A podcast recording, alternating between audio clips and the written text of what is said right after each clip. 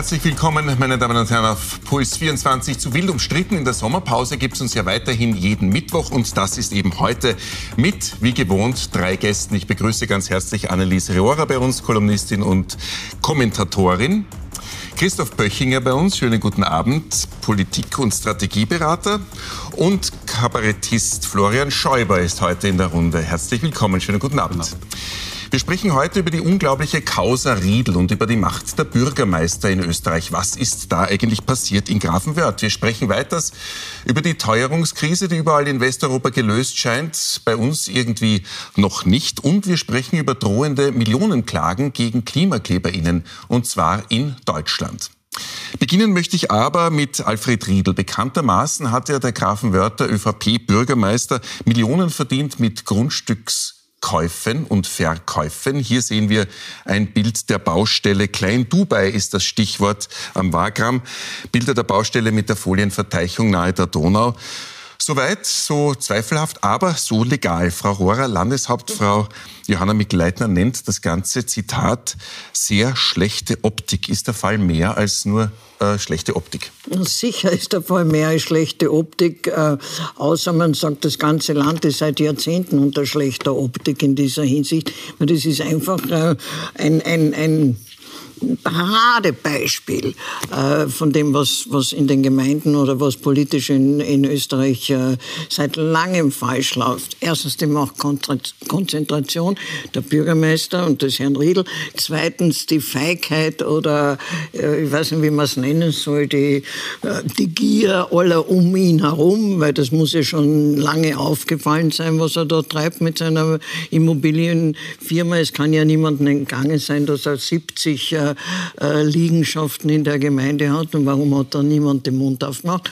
Und drittens die äh, Devotheit der, der Leute, die ganz froh sind, wenn er in ein Stadion hingestellt hat und kein Mensch, kein Mensch hat da je nachgefragt, auch die niederösterreichischen äh, Medien nicht. Also für mich ist es wirklich äh, das Paradebeispiel, da, da, da, trifft sich alles, was, was irgendwie falsch ist. Zur Nachfrage von Medien, äh, eine Zeit lang ist das ja schon bekannt gewesen. Wir haben äh, Kronenzeitungsberichte gesehen und auch äh, Profilfaktenchecks. Und Sie, Herr Schäuber, sind selbst vor fünf Wochen in einer Standardkolumne regelrecht hergezogen über diesen Fall Riedel.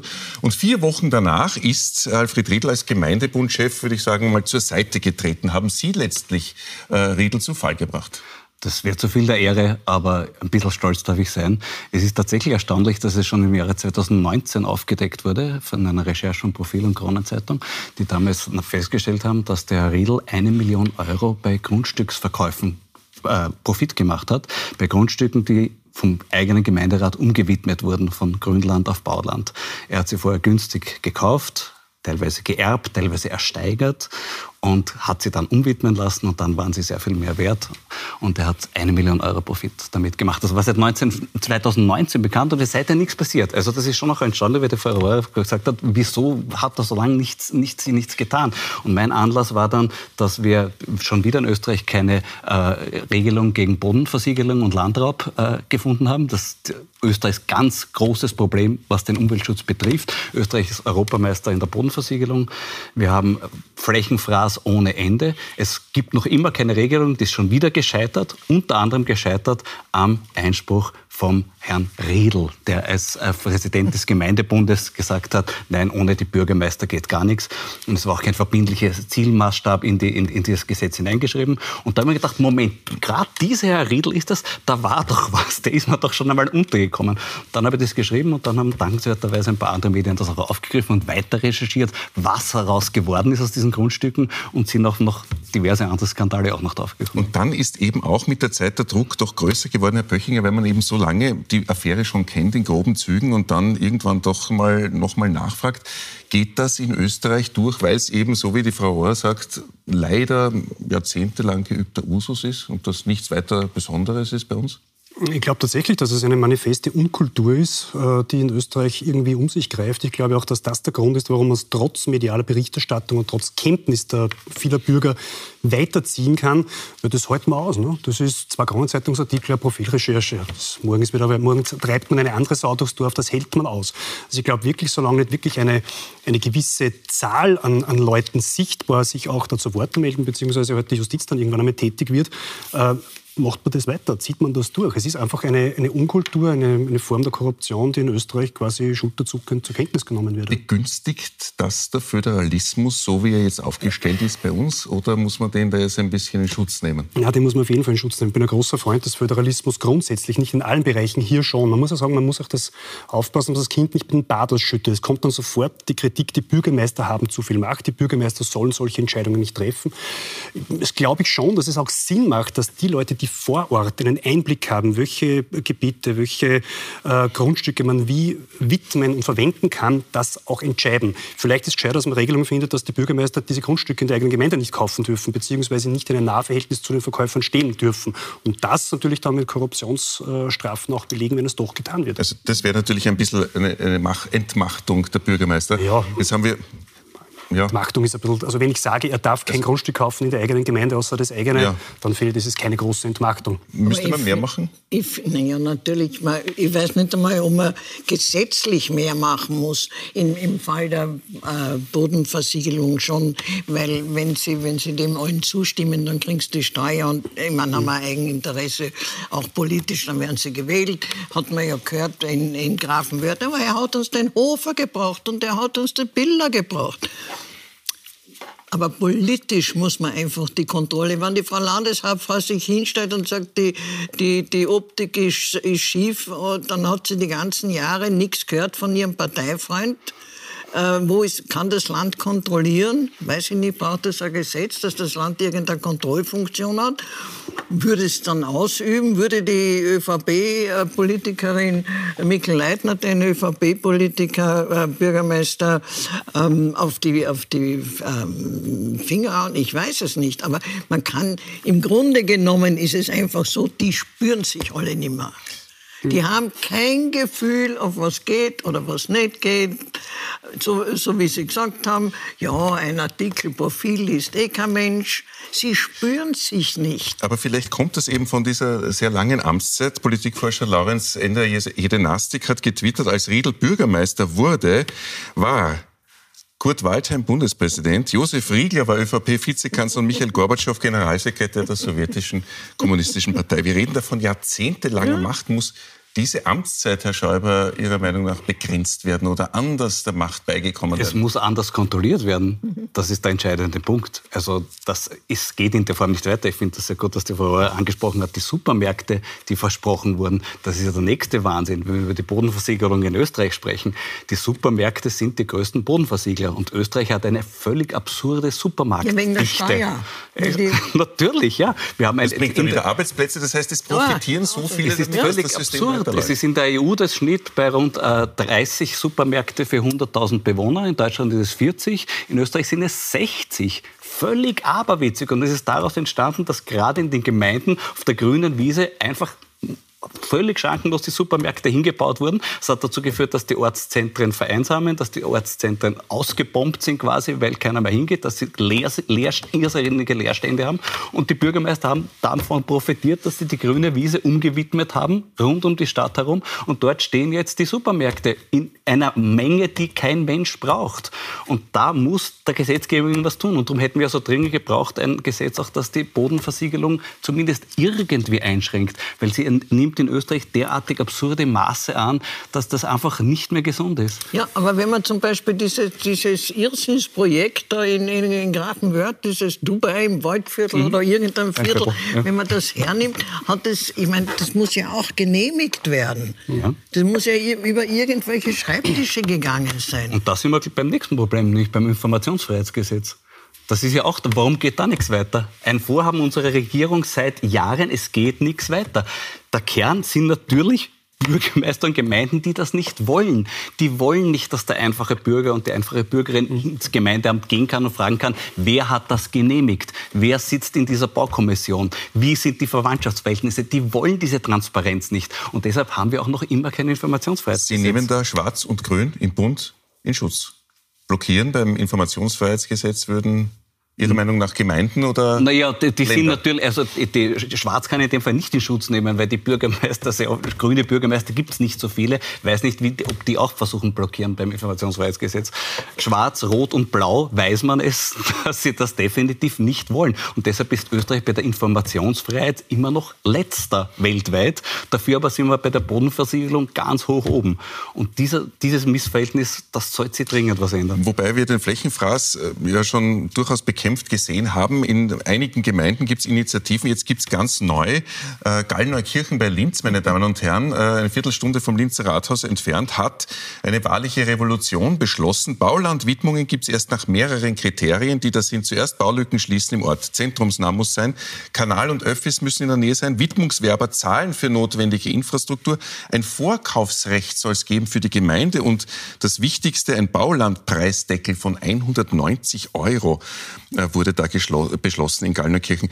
Ähm, Herr Böchinger, trauen Sie solche Radikalbeschlüsse auch den anderen 2000 Gemeinden zu? Da muss man soll man nicht lieber nicht abwarten, sondern Raumordnungsgesetze erlassen, die wirklich ein bisschen strenger sind, als sie heute sind? Also grundsätzlich zu dem Beispiel von Gallnerkirchen muss man sagen, so etwas ist nur in einem Land möglich, wo halt einfach auch die, die Landesregelung Raum dafür schafft, dass es diese revolutionären Ansätze gibt. Und das muss ich ein bisschen widersprechen, ich glaube, es ist schon rot-schwarz ausschließlich, die halt bis jetzt sich diese, der eine macht, der andere schaut weg im Wechsel sozusagen. Ja, es ist gestern bekannt, der Fall aus Müllendorf in Kärnten bekannt geworden, der Herr Angerer, ein FPÖ-Bürgermeister, genau die gleichen Verhältnisse, Gut, wie sie daher. Aber ansonsten würde man sagen, das sozialpartnerschaftliche Modell, das so viel gepriesen worden ist, das ist der Euphemismus für Korruption in Österreich. Das ist halt genau das Problem. Und die, äh, die Rahmenbedingungen in Oberösterreich sind deshalb anders, weil dort der Naturschutz- und Wohnbaulandesrat sitzt, der Manfred Heimbuchner heißt. Das muss man einfach sagen. Aus dem Grund sind Dinge möglich. Bei uns in Oberösterreich übrigens übrigens auch ein, ein striktes Credo, verdichteter Wohnbau, kein Flächenfraß. Das ist ein Riesenthema, das in Oberösterreich wirklich über Parteigrenzen hinweg jeder erkennt. Und aus dem Grund sind auch solche Initiativen wie hier von der Gemeinde Gallnerkirchen möglich.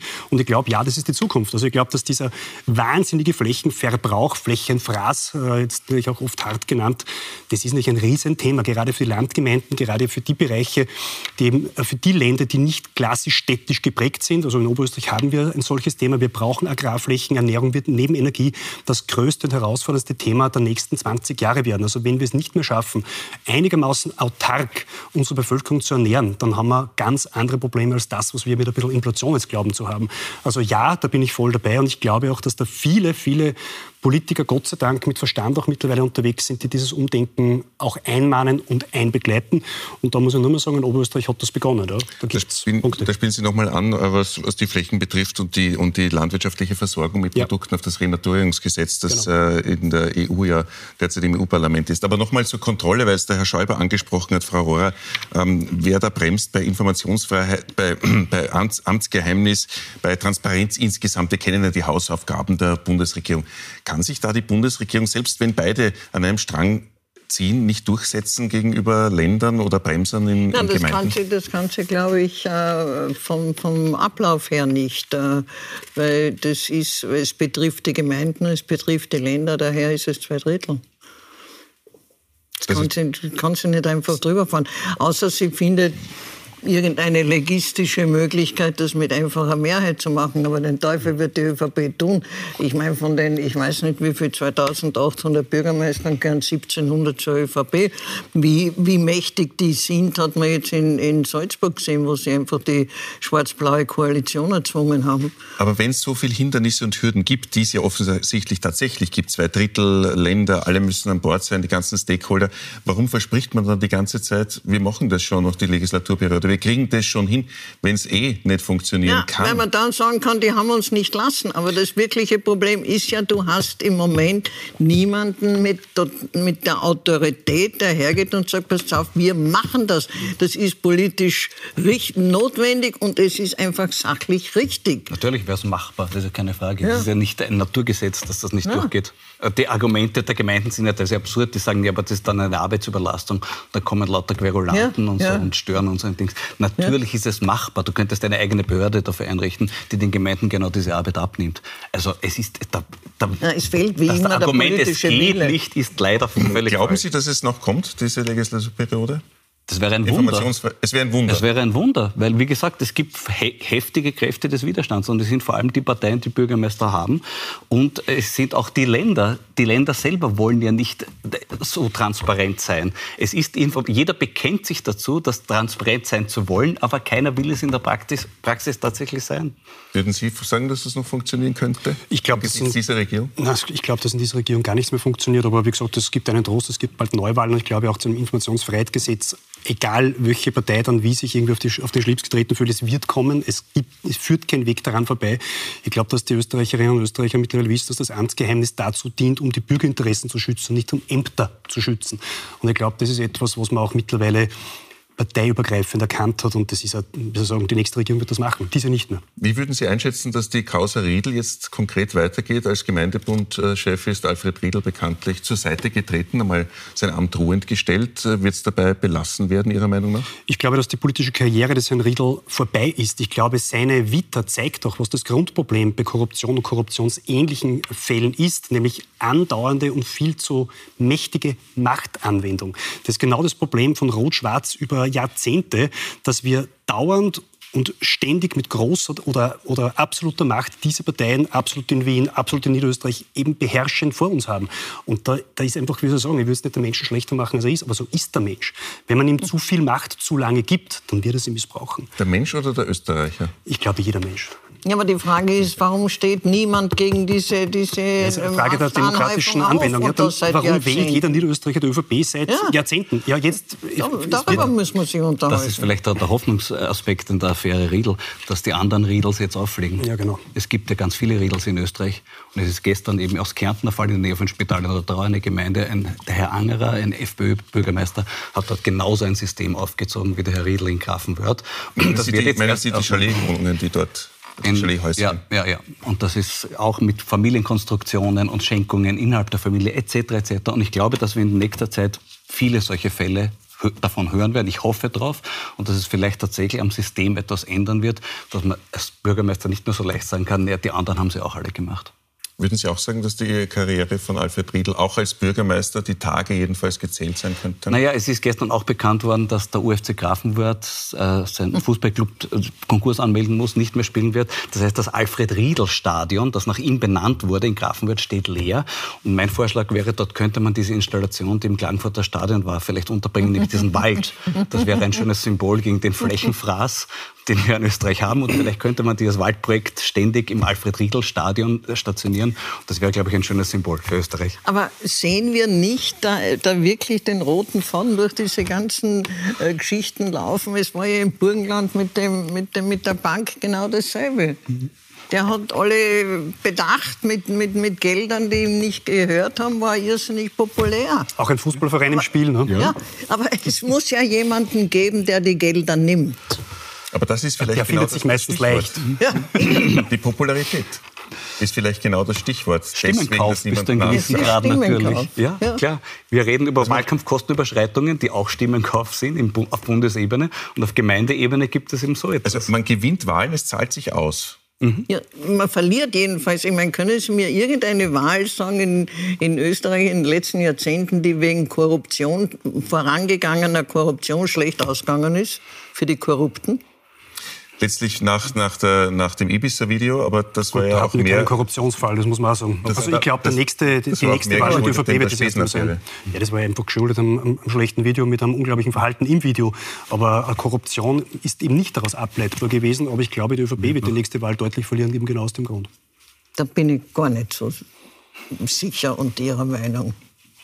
Aber ich, ich ja, hoffe, glauben Sie, Sie deswegen nicht an einen Wahlsieg der ÖVP, also, sondern einen Wahlverlust aus anderen Gründen, meinen Sie? Ja, nicht aus Korruptionsgründen. Ja. Sondern aus gibt viele. Ja, da kommen wir vielleicht dann noch natürlich im Laufe der Sendung dazu, weil es noch politische Themen bei uns zu besprechen gibt. Das nächste Thema, das ist äh, die Inflation. Äh, wenn wir seit Monaten die Schlagzeile äh, sehen in Österreich, Gott sei Dank seit Monaten, die Inflation sinkt, dann ist das nur die halbe Wahrheit. Wir halten derzeit im Juli bei sieben Prozent nach der Schnellschätzung. Vielleicht können wir das kurz mal einblenden.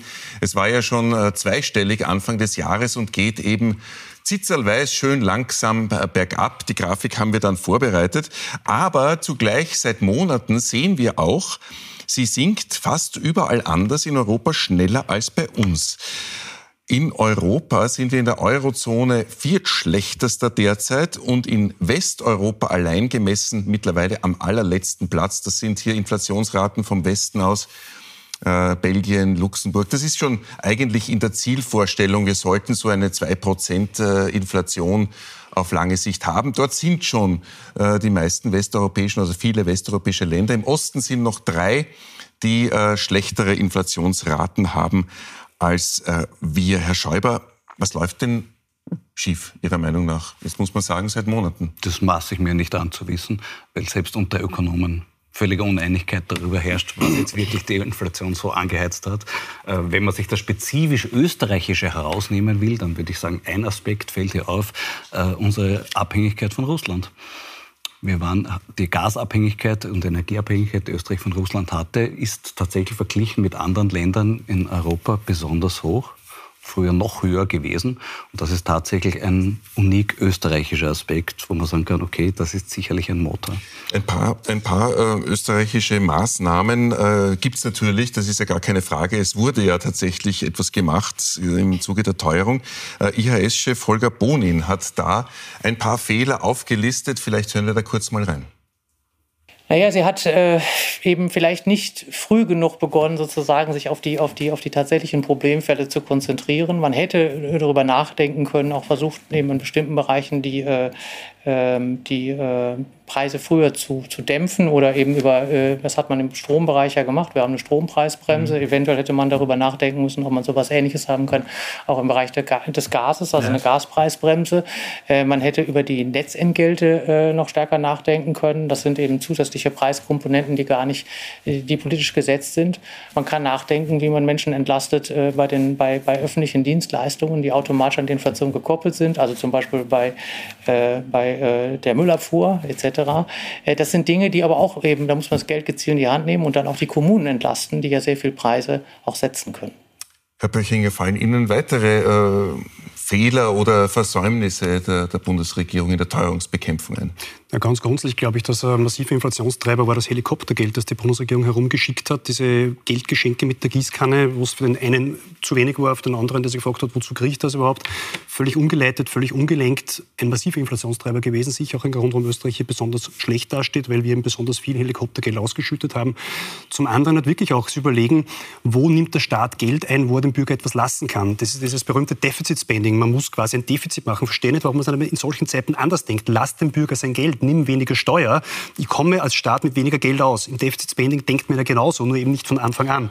Also ich glaube, Aber, äh, Steuersenken... Hat das nicht länger gedauert und man musste ja ganz schnell Maßnahmen setzen? Spanien hat zum Beispiel ein, äh, ist gut durch die Energiepreiskrise gekommen, indem sie halt zum Beispiel die Steuer auf Energie massiv gesenkt hat. Wo, äh, Preiseingriffe im Energiemarkt sind nicht immer komplex und diffizil. Da ist mir klar, dass man sich vielleicht nicht ganz hintraut. Aber ich kann das Staat die Steuer massiv drauf senken. Das hat Spanien gemacht, das hat großen, eine große Auswirkung gehabt.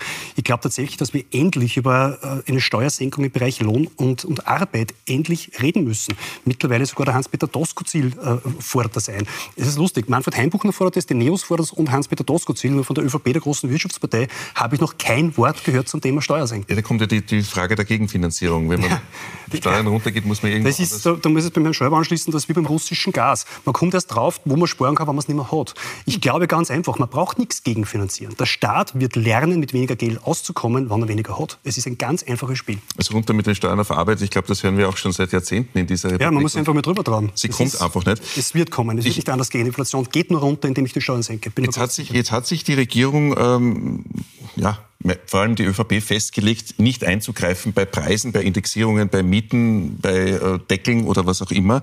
Ähm, daher werden wir wohl äh, Jahre hinterherhinken, sagt uns auch IHS-Chef äh, Holger Bonin in diesem Interview auf Puls 24 und zeichnet ein düsteres Bild, wie lang diese Inflation bei uns noch dauert. Die Preise werden wahrscheinlich nicht wieder absolut sinken. Das heißt also, wir werden wahrscheinlich keine negativen Inflationsraten sehen, sondern wir werden sehen, dass sich die Inflationsrate ganz allmählich auf ein wieder normales Niveau von zwei, zweieinhalb Prozent zurückbilden wird. Das wird aber zwei, drei Jahre dauern. Da holt er nochmal Luft. Zwei, drei Jahre, da haben wir dann abgeschnitten. Kann das Ihrer Meinung nach die ÖVP noch argumentieren, dass man so lang abwartet und zuschauen würde, ohne wirklich äh, einzugreifen, stärker? Wissen Sie, die ÖVP will gar nichts argumentieren, ähm, was über die nächste Wahl hinausgeht. Äh, und im, äh, im Fall dieser, dieser Inflationstreiber, wie Sie wie gesagt haben, ist ja, es ist ja dasselbe System. Dieses Helikoptergeld, wie Sie es nennen, ist nichts anderes wie Stimmenkauf. Das ist, äh, das ist die, der Irrglaube, wenn ich den Leuten Geld in die Hand drücke, das hat schon der Haider gedacht, dann werden sie mich wählen.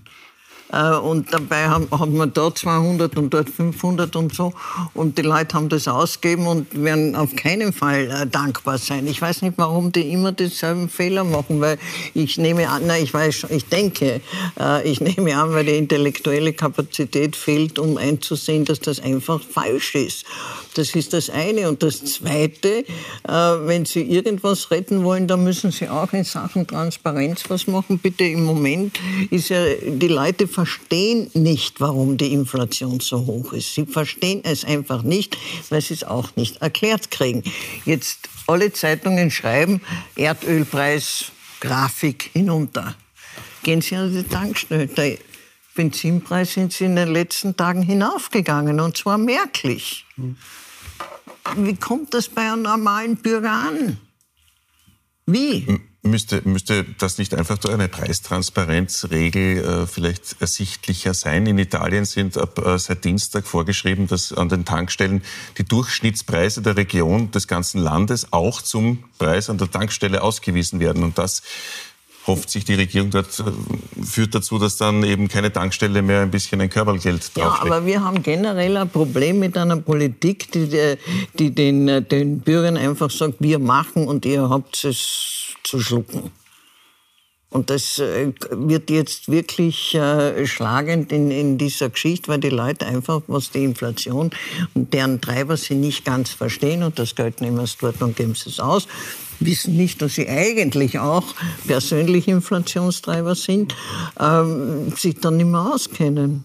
War das Ihrer Meinung nach notwendig, das Helikoptergeld, Herr Schäuber, oder ist das ein großer Fehler gewesen? Nein, das ist, da gebe ich der Frau absolut recht. Ich finde es nur lustig, dass wir jetzt die, die Preistransparenz als Thema haben, weil da wären wir schon wieder bei den Supermärkten, ja. weil ja tatsächlich Österreich das einzige Land ist, wo es nicht einmal ein Preismonitoring gibt, wo man die Supermarktpreise untereinander vergleichen kann. Das wird seit Jahrzehnten in Österreich verhindert. Das gibt es nicht, das gibt es überall anders schon. Aber offensichtlich ist in Österreich es nicht möglich. Du kannst nicht schauen, eingeben in deiner Umgebung, wer, welcher Supermarkt hat welches Ware um welchen Preis. Aber Sie wissen, wer das verhindert? Bitte. Die Arbeiterkammer. Und auch? warum? Weil sie natürlich von der Mehrwertsteuer, deshalb auch keine Senkung der Mehrwertsteuer auf Lebensmittel, äh, indirekt profitieren. Und natürlich die Supermärkte selber schon auch. Die wollen das nicht so gerne haben, dass man ja, das vergleichen kann. Ja, man kann einfach selber mal die Runde drehen. Also ganz ehrlich, wenn ich einkaufen gehe und ich gehe wieder Wochen zweimal einkaufen, dann gehe ich damit da, damit da und irgendwann verfestigt sich ein Bild, wo ist es billiger, wo ist es für mich leistbar und dann gehe ich halt dort weiterhin hin. Also ich glaube schon eine gewisse Eigenverantwortung mhm. hat der Bürger schon auch und ich ja, glaube auch zum Thema Inflations... Man könnte es machen, so ein Monitoring wäre ja fein für den... Für den ja, ich muss sagen, ich brauche weder ein Hitzetelefon vom Herrn Gesundheitsminister noch irgendein Monitoring. Ich möchte einfach von diesem Staat möglichst weitgehend in Ruhe gelassen werden. Ich mache mir Ding schon selber. Ich möchte nur weniger Steuern zahlen und nicht belästigt werden. Dann funktioniert das. Und ich glaube, dass Individualismus letztlich die einzige Chance ist, die Schwarmintelligenz auszunützen, Leute selber wieder wirtschaften zu lassen, ist die einzige Chance, dass sich dieser Staat wieder dass sich Europa wiederholt. Ich glaube, alles, was irgendwie mit Regelung, Preisregelung, Deckelung, da steigen wir schon die Grauspur Ja, aber die Frage ist, wollen die Leute das? Wollen die Leute selber wirtschaften in Österreich? Ich glaube, man muss manchmal... Nämlich die angeblich ich schweigende Ich glaube das schon. Ich glaube, dass die schweigende Mehrheit viel gescheiter ist, als viele Politiker glauben. Ich glaube das schon. Ich glaube, die einzige wirklich notwendige... Oder mögliche Eingriffsbereich von, äh, wie man Preise quasi stabilisiert, ist die Miete. Das ist das Einzige, wo man es einreden lässt. Aber bei allen anderen Sachen wäre ich sehr vorsichtig, in den Markt einzugreifen. Wie das hat ja schon beim Strom nicht funktioniert. Es hat nicht, dass die Österreicher ständig ihren Strompreisanbieter äh, Stromanbieter äh, wechseln, Nein. weil sie vergleichen, sie tun es einfach nicht. Ja, ich muss auch sagen, das ist ja meistens diese, diese, diese Lockangebote mit irgendwelchen mhm. Strompreissachen meistens sehr gefährlich. Am besten ist es wirklich, man bleibt bei dem, was man ist und man macht ja, das eben. langfristig. Also auch das hat sich bewährt. Äh, der Energiepreis ist einfach sehr EU-getrieben. Da gibt es diese Merit-Order-Regel, mittlerweile sehr bekannt. Man hängt halt einfach da in einer Systematik drinnen, wo man jetzt einfach rauskommt. Ein Vorstand vom Energieunternehmen kann nicht sagen, wir dann den Preis aber, weil dann ist er dran wegen Untreue. Es ist alles nicht so einfach. Es ist sehr kompliziert, wie der Herr Sinowatz gesagt hat. Und das stimmt gerade in diesem Fall. Bei der Miete wäre was anderes. Wie, wie könnte es bei der Miete eben anschauen, ausschauen? bei, der Miete ist es, bei der Miete ist es vorhin deshalb gerechtfertigt, weil die Mietpreiserhöhung mit Teuerungen in keinster Weise erklärbar sind. Wird aber gekoppelt. Ist aber falsch.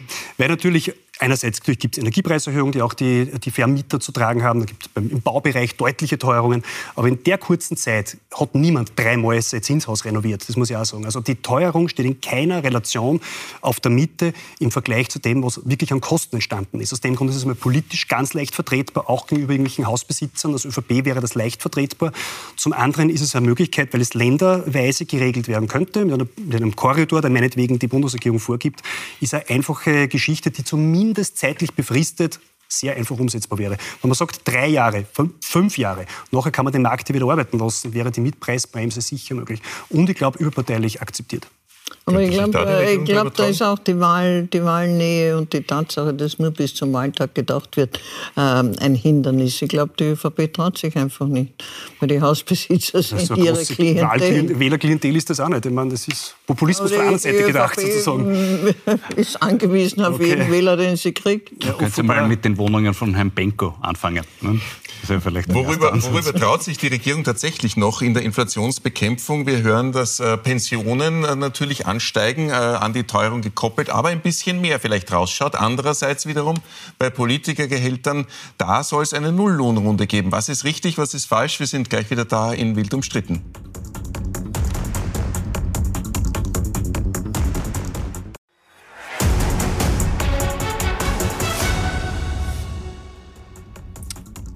Wir sind gerade zurück in Wild umstritten und haben natürlich auch in der Werbepause weiter diskutiert äh, über die Inflation, die in Österreich einfach noch immer sehr, sehr hoch ist im Europavergleich. Und Sie gehen jetzt der Frage nach, wer profitiert und wer muss verzichten, wenn die Preise so hoch steigen. Was jetzt schon feststeht, wer verzichtet, das sind äh, die SpitzenpolitikerInnen, nämlich sie verzichten auf ihre Inflationsabgeltung im kommenden Jahr, die immerhin an die 10 Prozent gewesen wäre getrieben möglicherweise von einem drohenden Proteststurm, den wir schon gesehen haben, äh, von Opposition und vom äh, Boulevard. Frau Rohrer, ist das klug, dass man das jetzt absagt, die Inflationsabgeltung für PolitikerInnen? Nein, ich weiß, das ist nicht sehr populär, äh, wenn man das sagt. Ich finde es nicht klug, weil es ist ein, ein Zeichen von, äh, wir kennen alle den Spruch, if you pay peanuts, you get monkeys. Äh, es ist ein Zeichen von äh, mangelnder Selbstachtung, wenn ich hergehe und die, und die Politiker ach, reißen sich die Dinge auf und ach, wir verzichten darauf zu euren Gunsten. Was heißt das? Sie arbeiten, sie arbeiten nicht richtig, das stimmt schon, ja. Aber in Wahrheit heißt das, wir sind unser Geld nicht wert. Ich finde es nicht in Ordnung. Und ich meine, du kannst das System ändern. Aber Kreisky war ja damals so klug, um sich also die, äh, die Diskussion jedes Jahr um die Politikergehälter zu ersparen, hat er sich gekoppelt. Du kannst das System ändern. Das ist so ein bisschen ein Sport aber, gewesen. Aber immer dieses Wir machen null, wir machen null, wir sind so, äh, so karitativ für die Leute. Ich finde das einfach falsch, weil das heißt, sie haben keine Selbstachtung oder äh, finden nicht, dass ihre Arbeit wertgeschätzt äh, sein soll. Und das ist kein guter Zustand in meinen Augen. Jetzt sagt FPÖ-Chef Herbert Kickl, ähm, ja, der lobt das nicht, sondern dem geht es noch zu wenig weit. Ja, das können wir kurz einblenden, was er sagt. ähm, es ist zu wenig, dass der, nur der Bundespräsident, der Kanzler, der Nationalratspräsident, Minister und Clubobleute keine Lohnerhöhung bekommen. Die Aussetzung des fast zehnprozentigen Gehaltsanstiegs muss auch gelten für Landeshauptleute, Landesräte, Spitzenbeamte und auch die Top-Manager, die in Unternehmen arbeiten, an denen die öffentliche Hand äh, beteiligt beteiligt ist, gehört wirklich Tabula Rasa gemacht, Herr Pöchinger? Ja, Tabula Rasa ist es oder wäre es dann, wenn es wirklich budgetwirksam ist. Natürlich ist das ausschließlich eine Symbolfrage. Will man dieses Symbol? Äh, zum Teil verstehe ich es, dass eine Bundesregierung, der wir natürlich diese Inflation zu einem Teil, zu einem großen Teil äh, auch zu verdanken haben, sie jetzt nicht selbst quasi den Ausgleich äh, beschließen sollte, den wir nicht kriegen. Das ist natürlich schon politisch opportun. Aber ja, da bin ich bei der Frau Aurora, die Politik muss aufpassen, dass nicht irgendwann darum geht, wer macht es am billigsten. Ne? Äh, das Mandat kriegt der, der es am günstigsten macht. Irgendwann sind wir dort, dass man was zahlt dafür, dass man das Mandat kriegt. Ne? Dann sind wir nämlich in einer schönen Korruptionsrepublik. Also ja, Politik muss etwas wert sein und sollte etwas wert bleiben. Es sind vielleicht nicht 10% Ausgleich notwendig, aber ein gewisser Ausgleich, ein adäquater Ausgleich sollte sein. Politik muss etwas kosten, das finde ich auch. Und auch Demokratie. die Demokratie ich verbinde das, für mich ist Politik automatische Demokratie. Äh, ja, das muss etwas kosten, soll auch so sein. Bei Spitzenbeamten und Topmanagern, muss ich ganz ehrlich sagen, die vom Staat, von staatlichen Firmen bezahlt werden, bin ich bei Herbert Kickl. Hat er recht. Hätte man äh, das Ihrer Meinung nach, äh, Herr Schäuber, argumentieren können, dass man sagt, okay, 10 Prozent ist wirklich ein bisschen sehr viel, das versteht vielleicht kaum wer, aber eine adäquate Anpassung soll es trotzdem geben, anstatt Nulllohnrunde, wir gönnen uns gar nichts? Ich bin grundsätzlich bei der Frau Rohrer, ja, das ist Populismus pur. Wir sind beide immer bei der Frau Rohrer. Fällt auf, ne? Ich bin auch bei Ihnen in der Bücher, ich bin der Meinung, dass es, es Wo ist die Sendung? Wo ist Victor umstritten? Ich weiß nicht. Ich bin auch bei Ihnen, Herr Böchinger, was den Symbolcharakter betrifft, das zum jetzigen Zeitpunkt nicht ganz falsch, das zu machen. Es ist natürlich auch abgezielt darauf, dass die Boulevardzeitungen dann eine schöne Überschrift haben und die sie sonst gehabt hätten, wenn sich die Politik diese Lohnerhöhung quasi gegönnt, gegönnt hätte, wäre eine ganz schlechte Boulevardpresse gewesen. Also ja, ist ein bisschen durchsichtig. Äh, ich würde nur gern dazu sagen, wenn wir sagen, okay, aber die Regierung ist schuld an der Inflation und so, äh, da würde ich ganz gerne nur anmerken dazu, also wenn wir schon unbedingt Schuldige an der Inflation in Österreich suchen, sollte man sie wirklich benennen. Nämlich das ist ein Herr Wladimir Putin in Moskau, der einen Krieg gegen die Ukraine begonnen hat, der Nachbarland überfallen hat und das hat europaweit eine Krise und Inflation ausgelöst. Und das sollte man der guten Ordnung halber schon noch einmal da dazu sagen. Das ist ja eine spannende Geschichte, nicht? Weil die, die FPÖ, die also so tobt gegen die, gegen die Inflation und so weiter, äh, will sofort, dass die Sanktionen aufgehoben werden und ist, ist pro, pro äh, Putin. Ja? Ja, also eines dazu. Also, nein, eines dazu. Ich glaube, dass äh, Herr Putin, glaube ich, hat in den letzten 15 Jahren sehr viel falsch gemacht, aber alles in die Schule schieben kann man auch nicht. Ich glaube, dass er für die europäische Inflation zu einem Teil vielleicht mit diesem Bericht zuständig oder mitverantwortlich ist. Ich glaube, dass die EZB aber mindestens genauso viel Verantwortung hat. Und eine völlig verfehlte europäische Geldpolitik der letzten zehn Jahre ist halt einfach ein Inflationstreiber gewesen, den man bewusst auch hochgehalten hat um halt die Staaten zu entschulden. Und jetzt ist es entglitten. Das muss man einfach sagen. Klar, das ist jetzt ein bisschen ein Zusammenwirken von mehreren Dingen. Da hat der Putin mit seine Schuld. Aber es ist letztlich die Grundlage dessen, was wir gerade erleben, ist eine falsche Geldpolitik der EZB seit 15 Jahren. Das ist das eine. Und das zweite ist, ja, die FPÖ findet äh, vieles, was dem Mainstream gefällt, nicht gut und umgekehrt. Das ist halt ein bisschen auch die Aufgabe dieser Partei, eine Antithese zu dem darzustellen, was halt irgendwie grundsätzlich momentan alle glauben, was mir als Bürger gut gefällt, weil in der Synthese liegt da meistens die Wahrheit. Und ich glaube nicht, dass Putin an allem schuld ist. Ich glaube nicht, dass er völlig unschuldig ist an allem. Ich glaube nicht, dass ÖVP recht hat. Ich glaube nicht, dass die FPÖ recht hat. Recht hat man dann, wenn man sich selbst eine Meinung findet, mit der man gut leben kann. Also quasi jeder, der eine Meinung überhaupt in seinem Kopf zulässt, aufgrund von verschiedenen Informationsquellen. Also auch die FPÖ hat, glaube ich, einen wichtigen Auftrag in diesem Prozess. Aber wir sind uns einig, dass ohne einen Überfall auf die Ukraine ist die Inflation in dieser Form. Wäre nicht so schnell gekommen, wäre nicht in dem, in dem kurzen Zeitfenster da, aber es war auf jeden Fall gekommen. Diese Geldpolitik wäre uns um die Ohren geflogen. Ist überhaupt auch etwas, was man auch sagen muss. Ich bin ein großer Freund der Europäischen Union, früher ist es fast schon schwer, Europas auf jeden Fall, aber wir haben uns die Schuhbänder gegenseitig zusammengebunden. Wir kommen in vielen Problemfeldern nicht mehr raus, weil wir uns gegenseitig blockieren mit Regelungen, regulativen Maßnahmen, die wir zum Teil gar nicht mehr kennen, die jedenfalls der Bürger nicht mehr kennt, die Regierungen auch nicht mehr. Und wir machen uns als Institution EU das Leben oft schwerer, weil wir nicht flexibel handeln können. Bei der Inflation, bei der Antwort auf, auf den russischen Überfall, bei vielen Dingen ist ja das die Frage. Wir sagen uns alle einig, das war ein böser Überfall. Ja, warum tut die Europäische Union nichts? Warum passiert nichts? Warum sagt man nicht klar, okay, dann ziehen wir den Krieg? Wo ist, wo ist da das, das Commitment? Das wollen wir dann tun.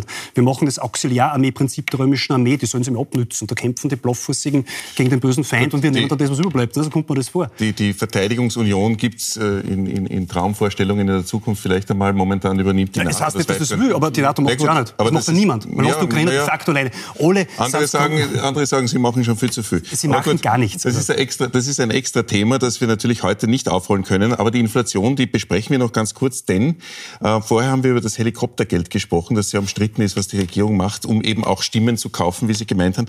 Ist das vielleicht auch bei den Pensionen so? Gestern wurde ja bekannt, es sollen die Politikergehälter ange angepasst werden um 10 Prozent, aber auch die Pensionen. Bei denen schneidet man natürlich logischerweise eben nicht ein, sondern gibt meistens dann auch noch was drauf. Schauen wir uns mal die geplanten Pensionserhöhungen oder im Laufe der letzten Jahre an, die immer mit der Inflation Schritt gehalten haben. So soll es ja auch sein. Aber bei Mindestpensionen ist dann meistens noch was draufgekommen. Ist das äh, in Österreich zu ändern, ohne dass man eine Wahlniederlage riskiert, Frau Rohrer? Wahrscheinlich nicht, aber es wäre, es wäre von der Sache her wäre es wichtig, um das zu äh, differenzieren, weil äh, die Höchstpensionen brauchen sicher diese Erhöhung nicht, aber man erspart sich ja in Österreich immer, immer alles äh, genauer äh, zu, zu äh, durchzusetzen. Ich meine, die Gießkanne sollte eigentlich im österreichischen Wappen drin sein. Ne? Wenn, man, wenn man nicht mehr, man erspart sich die Arbeit. Äh, ich finde, dass untere Pensionen tatsächlich wirklich ange, also stärker angehoben werden sollen, aber die oberen nicht. Ne? Mhm. Nur, das wo setzt du die Grenze? Das ja. ist eine heute äh, wahlkampfrelevante Frage. Und da sind wir schon wieder in der politischen Entscheidung. Wir haben äh, noch ein Thema in der Sendung, meine Damen und Herren, zu besprechen. Das sind die Klimakleber.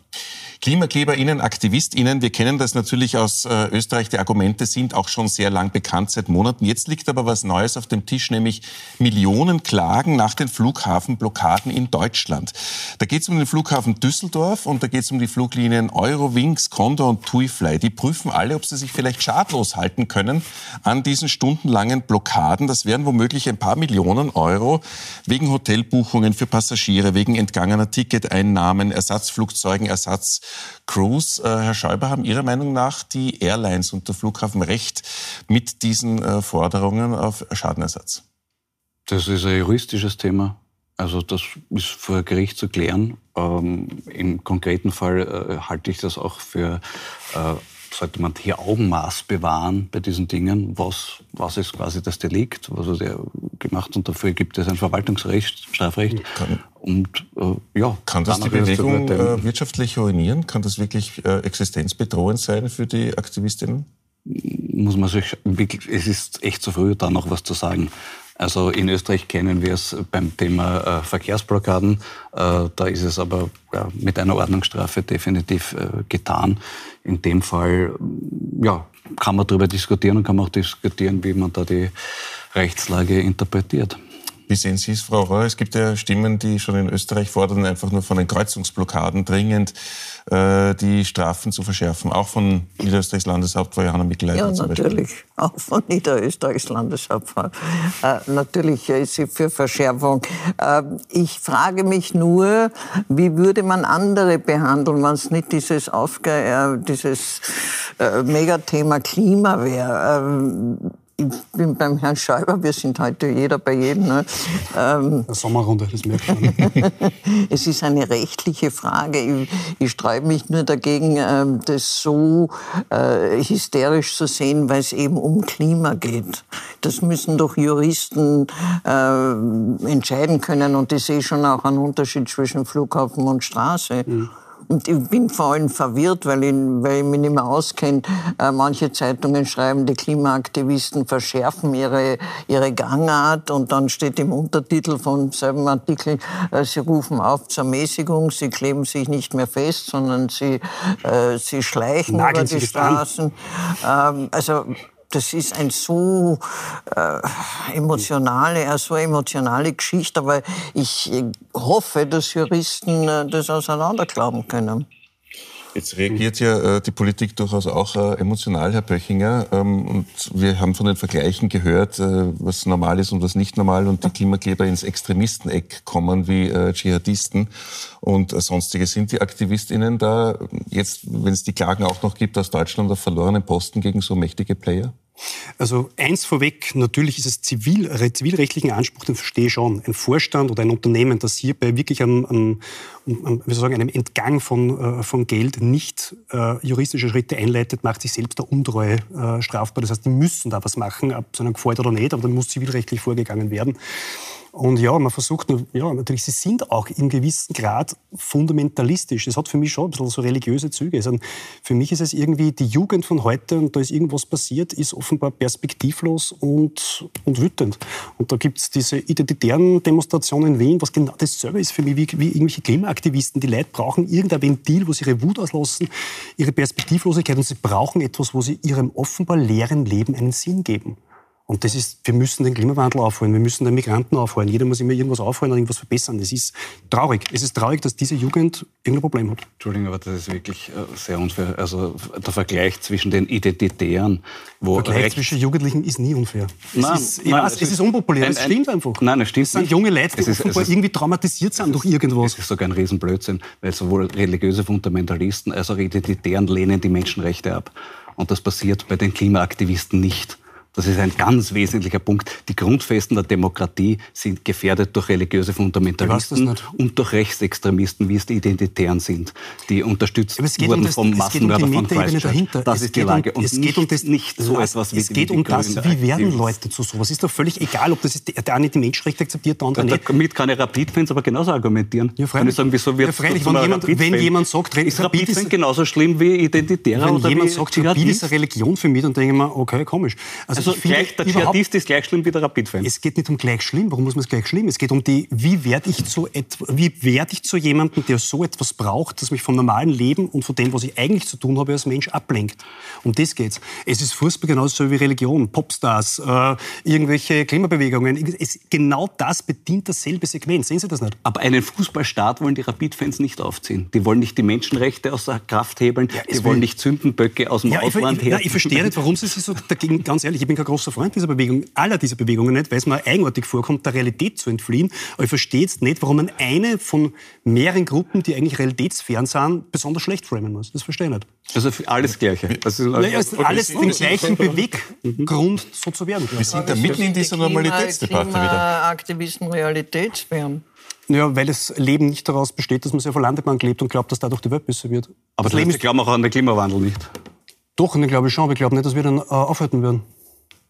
Also Erde geht unter, lassen wir es. Ich glaube, dass mein Leben zu kurz sein wird, dass das ich maßgeblich dazu beitragen kann, den aufzuhalten. Ich glaube, dass es einfach okay. in der Schwarmintelligenz des Menschen liegen wird, dass wir mhm. auch in 100.000 Jahren noch gut leben werden. Davon gehe ich aus die wird sie verzaubern, die Schwarmintelligenz wird sie noch erfassen. Und dann nein, nein, ich glaube, dass es genug gescheite Menschen gibt, die das entwickeln, was über das hinausgeht, dass wir nicht mehr mhm. mobil sind. Wir sind da mitten in dieser Normalitätsdebatte. Genau das ist ja das, was Herr Schäuber gerade angesprochen hat, und was Sie auch angesprochen haben, Herr Pöchinger, dass nämlich gesagt wird, die breite Mitte oder nennen wir es äh, Mittelstand oder wie auch immer, ähm, würde normal denkend sein und die Extremistenränder sind alle nicht dabei. Das sind eben zusammen die Klimaaktivistinnen und eben zusammen auch Extremisten und Extremistinnen wie Dschihadisten oder Identitäre. Ich, ich, ich weigere mich ein bisschen immer ja. von extremen Rändern zu reden. Das sind einfach Menschen, die natürlich zu unserer Gesellschaft kehren, auch Klimaaktivisten. Man muss denen nur irgendwie halt einen Weg zurück in die Normalität geben. Das sind junge Leute, die weiß nicht, die gesunde Hände und Füße haben offenbar nicht ganz blöd sind, weil sie sich sehr gut artikulieren zum Teil. Ich verstehe nicht, warum die einfach ins Leben einsteigen. Von mir aus was lernen, wie sie den Klimawandel ändern können, wie man es aufhalten kann, wie man was verbessern kann, wie man neue Energien entwickelt. Es gibt tausend Möglichkeiten, wenn man sich in diesen Dienst stellt, wie man was besser machen kann, als mit nichts machen. So hier bitten, glaube ich. Also das Vielleicht bin ich da ein bisschen atavistisch. Ein bisschen hat das was mit Normalität oder Nicht-Normalität zu tun in dieser Debatte? Die was, was ist denn abnormal? Das ist eine Verharmlosung von warmem Extremismus. Wer ist denn abnormal? Na, was ist denn abnormal? Verharmlose ich den Dschihadist genauso wie den ja, Glauben Sie mir, der Dschihadist taugt man nicht. Aber das, da ist das Problem, dass er da ist. Also das Problem ist nicht der Dschihadist, sondern der kann von mir als Dschihadist sein, was er will, solange er nicht in meinem Land sitzt. Das Problem ist grundsätzlich... Also der Klimakleber auch, das gehört ausgewiesen. Natürlich nicht, aber man muss die Leute wieder in die Gesellschaft einbinden. Natürlich sind das Erscheinungen Meinungen, die die Gesellschaft lähmen. Wenn junge, gescheite Leute sowas machen und nicht was anderes, dann lähmt es die Gesellschaft an sich. Und vor dem habe ich Angst. Wissen Sie, ich bin nämlich bald so alt, dass ich von der Pension leben muss. Und dann wird nicht nur ein Drittel davon aufgewendet vom Budget, sondern die Hälfte. Und da bin ich gespannt, äh, wie man das leisten werden. Also ein bisschen Fatalismus haben wir da auch drinnen gehört, dass, wir, dass Sie gesagt haben, wir schaffen das einfach nicht mehr, das, das Ruder rumzureißen.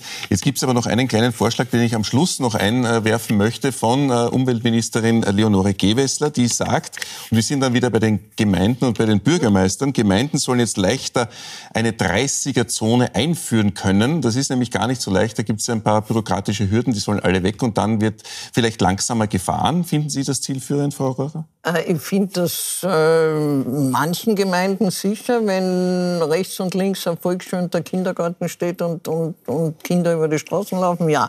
Aber ich finde, sie sollte sich viel mehr darum kümmern, wofür ich bin, für Tempobescheuer 100 auf den Autobahnen. Und das macht sie aber nicht, weil, sie, weil das äh, unpopulär ist. Der 30er ist jetzt gefragt, der 100er vielleicht auch. Herr Schreiber? Das ist an sich vernünftig, klar. Alles gut, Herr Breichinger? Es ist vermutlich vernünftig, aber ich wundert mich trotzdem immer, warum unsere Bundesregierung keine, also keine Big Pictures mehr hat. Dann über, über wer fährt, wie schnell, wo. Ich meine, das kann es nicht gewesen sein, oder? Aber grundsätzlich ja. 30er im Ortsgebiet bin ich dabei. Ja. Gut, dann bremsen wir uns ein bisschen ein. Nach dieser, nach dieser Schlussrunde ist es doch noch ein bisschen umstrittener geworden, in wild umstritten, also dem Sendungstitel angemessen. Ansonsten war es auch sehr harmonisch über weite Strecken.